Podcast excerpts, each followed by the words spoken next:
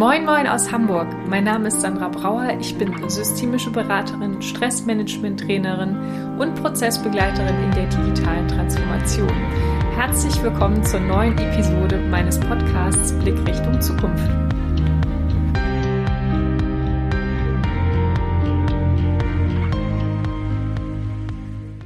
Moin Moin und herzlich willkommen zur aktuellen Podcast-Folge Lernen macht glücklich.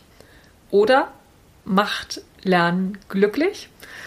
Das ist eine der Fragen, die ich mir selber gestellt habe, beziehungsweise ich habe mir auch noch eine weitere Frage gestellt, die mich dann schlussendlich motiviert hat, eine Podcast-Folge zu diesem Thema aufzunehmen. Und zwar jene, warum einige Menschen so viel Freude daran haben zu lernen und andere wiederum gar nicht.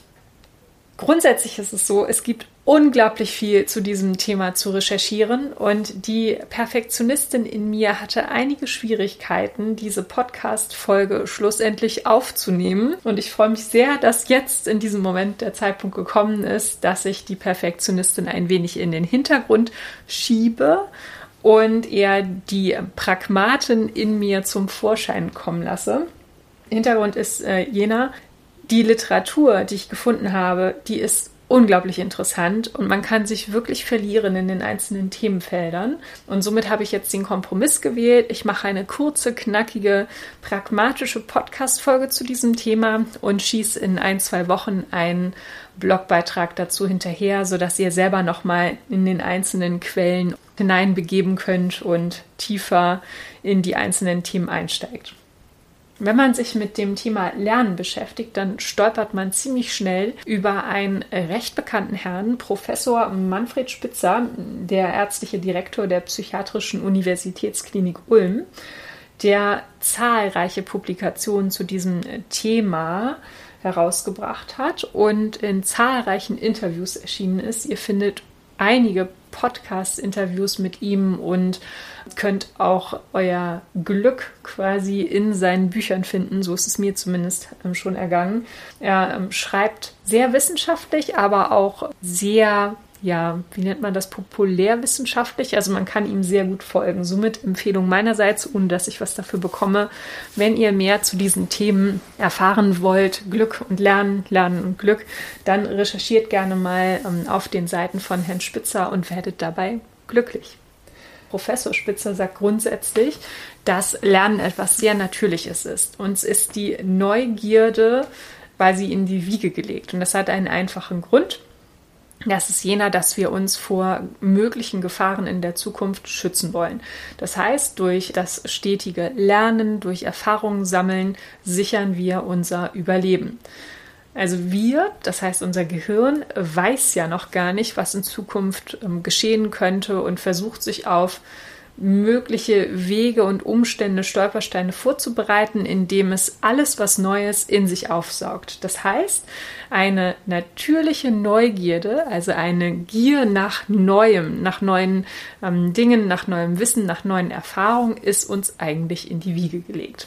Das eigentlich, da komme ich jetzt gleich zu dem Thema, das eigentlich kommt daher, dass bei einigen Menschen diese natürliche Neugierde mit der Zeit etwas leiser wird und dass Menschen quasi diese natürliche Neugierde beinahe verlieren. Das hat vermutlich damit zu tun, und sagen es einige Studien auch, und ihr werdet es vielleicht selber erfahren haben, dass unser Bildungssystem so ist, wie es ist. Es ist auf Zwang, es ist auf feste Strukturen, es ist auf wenig Freiraum ausgerichtet und ähm, oftmals auch in der Vergangenheit, teilweise können wir ja schon Änderungen erkennen, ähm, in der Vergangenheit eher so gestaltet worden, dass um Lernen nicht unbedingt mit Freude zu verbinden war. Das wiederum ist aber etwas, was man nachweisen konnte oder nachgewiesen hat in Studien, dass wir, wenn es uns gut geht, also wenn wir in Umständen unterwegs sind, in denen wir gute Gefühle produzieren und wenig Stress, wenig Anspannung in uns haben, dann lernen wir leichter. Dann fällt es uns leichter zu lernen. Und das finde ich tatsächlich ganz spannend. In ähm, diesem Fall war es auch so, dass ich glaube, die, ähm, die Quelle war an dieser Stelle die Bertelsmann Stiftung und da wurde über die neuronale Plastizität gesprochen. Die neuronale Plastizität, das ist die Fähigkeit des Gehirns, eben immer wieder neue Verbindungen zwischen Gehirnzellen zu knüpfen. Und die Nervenwachstumshormone sind hierbei die Grundlage für genau diese Verknüpfung in unserem Gehirn. Wenn wir uns jetzt jedoch in etwas trüberer Stimmung befinden, also es uns nicht so gut geht, dann verschlechtert sich die Versorgung des Gehirns mit eben diesen Nervenwachstumshormonen und Stresshormone werden ausgeschüttet.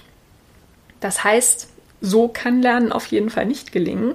Und drehen wir das Ganze um, wenn wir uns wiederum wohlfühlen und eben das nicht der Fall ist, dann werden eben die Bildung dieser Verknüpfungen zwischen den Gehirnzellen wird gefördert und das Lernen wird dadurch erleichtert.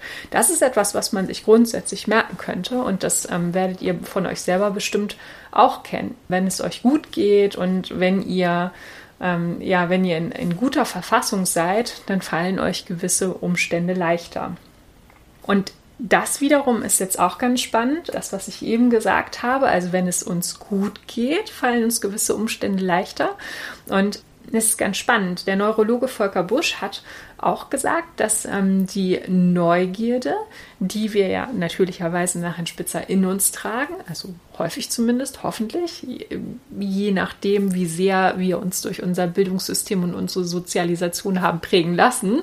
Also wenn wir diese noch in uns ähm, tragen, dann ist es so, wenn wir neugierig auf etwas sind und eben diese freudige Erwartung in uns tragen, dann schüttet unser Gehirn das Dopamin aus. Und ja, das Dopamin werden einige von euch kennen, das ist dieses Glückshormon. Dieser rauschähnliche Zustand, der tatsächlich meistens zur Folge hat, dass wir mehr davon erleben wollen. Und das ist genau die Folge, die dann eintritt.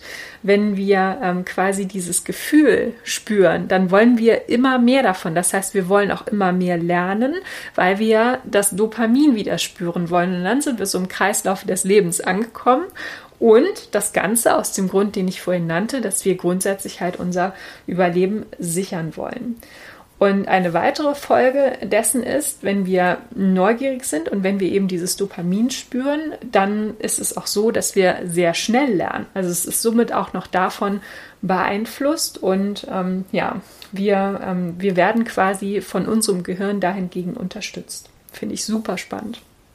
Jetzt stellt sich aber ähm, die Frage, was machen denn jetzt Menschen, die vielleicht diese Neugierde ihr Leben lang nicht aufrechterhalten konnten?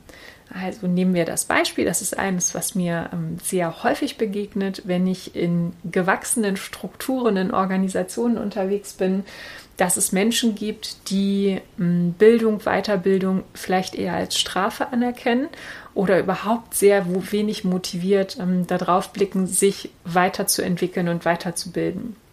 Im Prinzip müsste man für Umstände sorgen, dass dieses Gefühl wieder entstehen kann, dass sie Spaß empfinden. Also dass genau das wieder neu angelegt wird, was von der Natur her so vorgesehen ist. Das heißt, irgendwie den Rahmen dafür neu möglich machen, äh, zu lernen und Anreize zu schaffen, das auszuprobieren. Vielleicht auch mit einer gewissen Motivation, die man unterstützen kann, sodass diese Schwelle mal wieder überwunden wird, etwas Neues zu erfahren.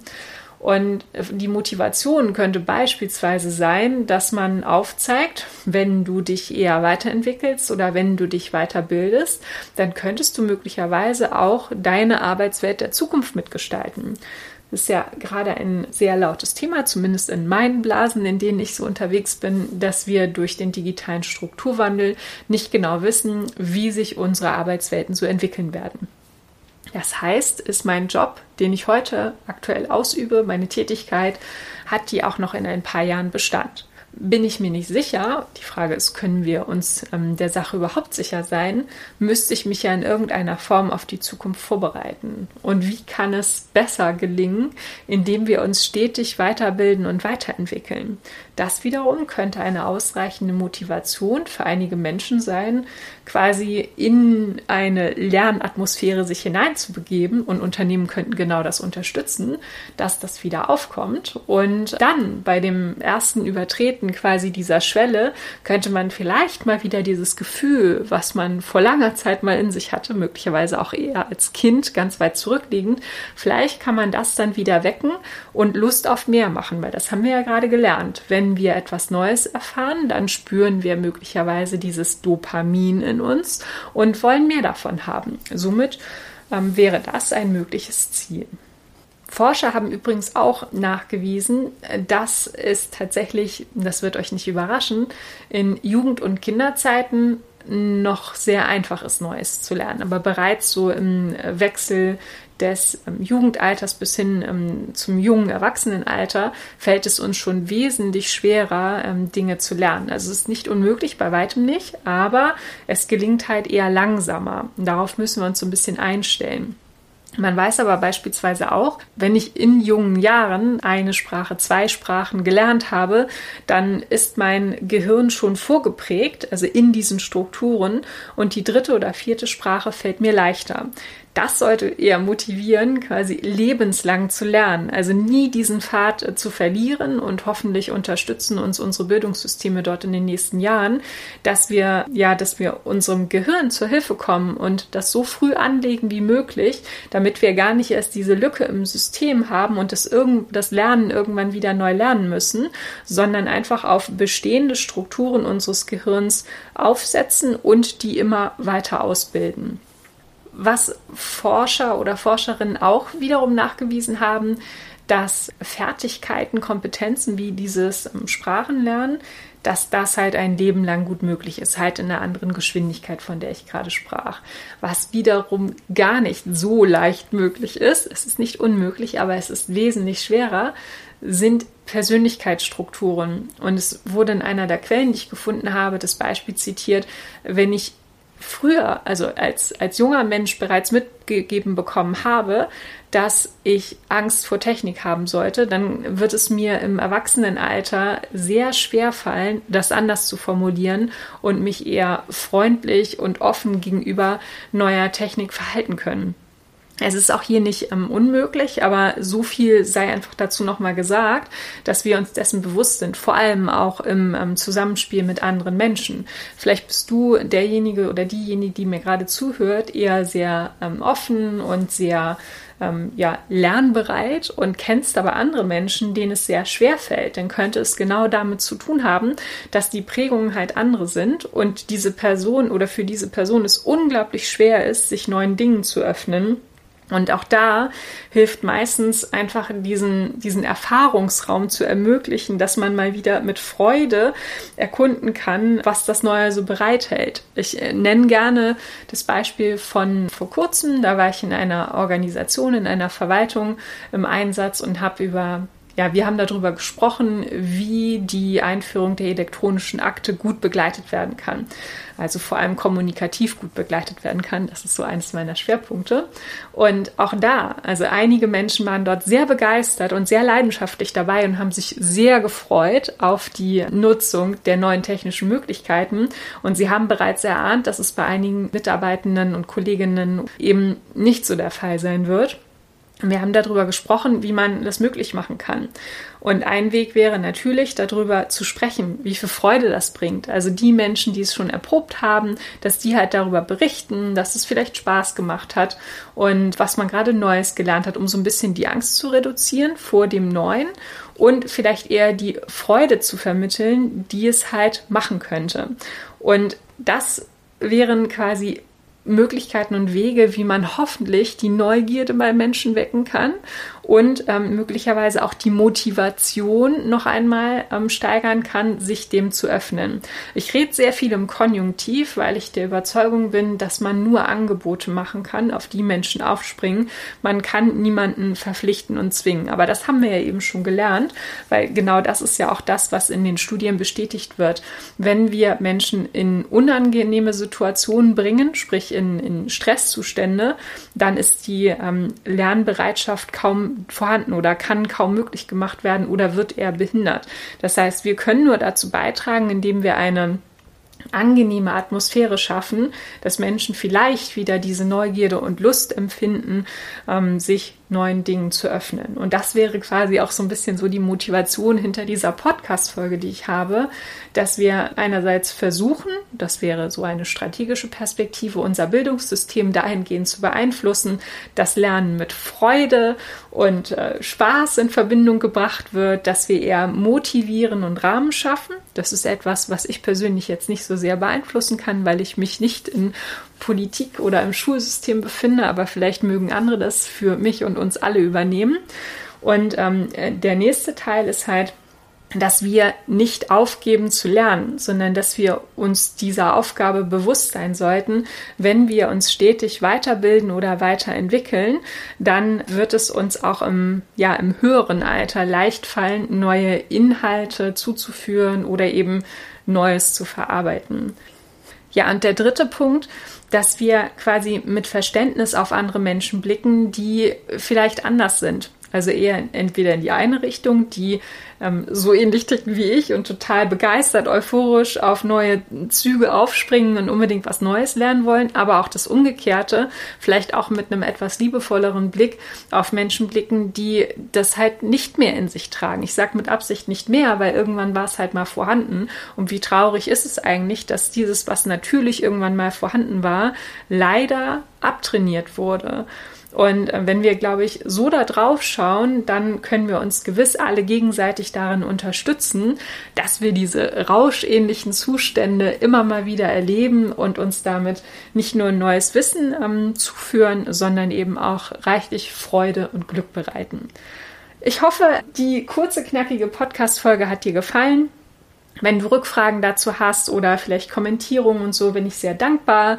Ich freue mich natürlich auch, wenn du ein Abo dalässt oder die Folge mit anderen teilst, für die das interessant sein könnte. Und wünsche dir jetzt noch einen schönen Tag. Mach's gut. Tschüss.